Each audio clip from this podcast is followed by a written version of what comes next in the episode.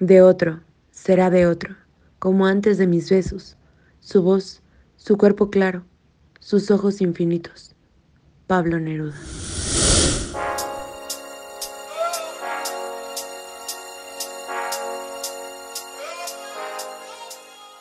Hola, sean bienvenidos a una edición más de su bonito podcast para empezar, un programa en el que Diana Sandoval y su servilleta presentamos las noticias más importantes en tres grandes secciones, nacionales, internacionales y virales.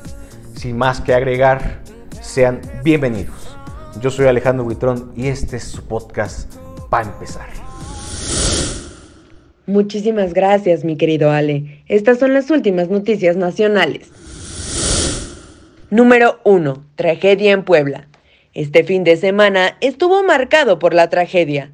Y es que gracias a la Asociación Civil Reinserta se dio a conocer el hallazgo de un bebé de tres meses en un basurero del Centro de Reinserción Social, Cerezo, de San Miguel en el estado de Puebla. El hecho fue tan atroz que la misma Comisión Nacional de Derechos Humanos hará uso de su facultad de atracción para investigar el suceso. Número 2 rumbo a la revocación. Este fin de semana, el Instituto Nacional Electoral dio a conocer que se ha alcanzado el 90% de las firmas necesarias para que se pueda llevar a cabo la consulta para la revocación del mandato del presidente Andrés Manuel López Obrador.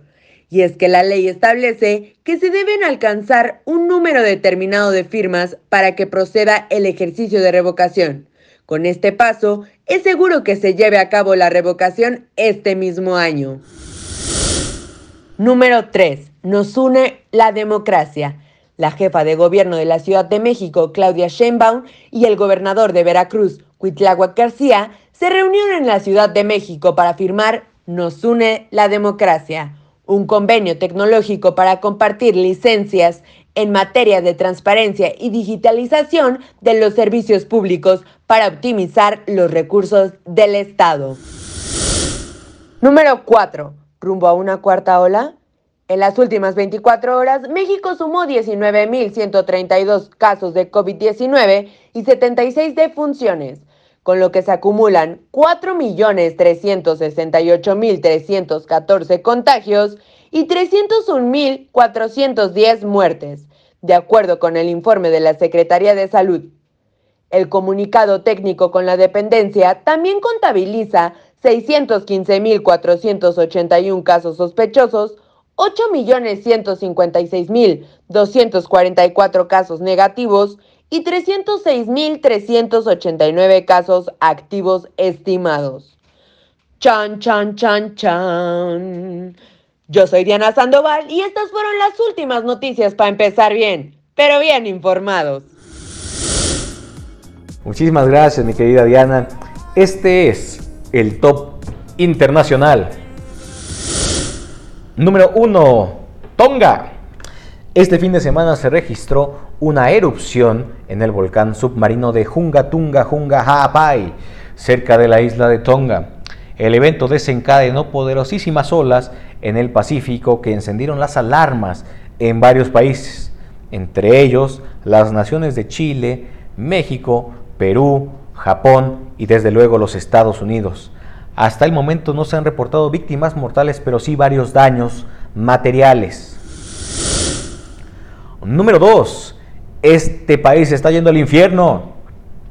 Y es que Donald Trump regresó e hizo pública una aparición este sábado en lo que es considerado como su regreso a la opinión pública combativa para arrancar este año 2022 para lanzar una crítica mordaz contra la administración de Joe Biden. Se está yendo al infierno, dijo Donald Trump. Gracias, Ale. Esta es la nota viral.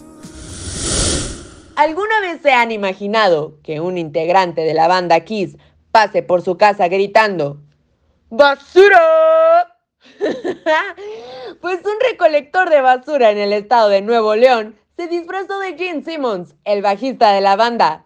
Sí, como lo escuchan, con maquillaje, peinado y toda la cosa.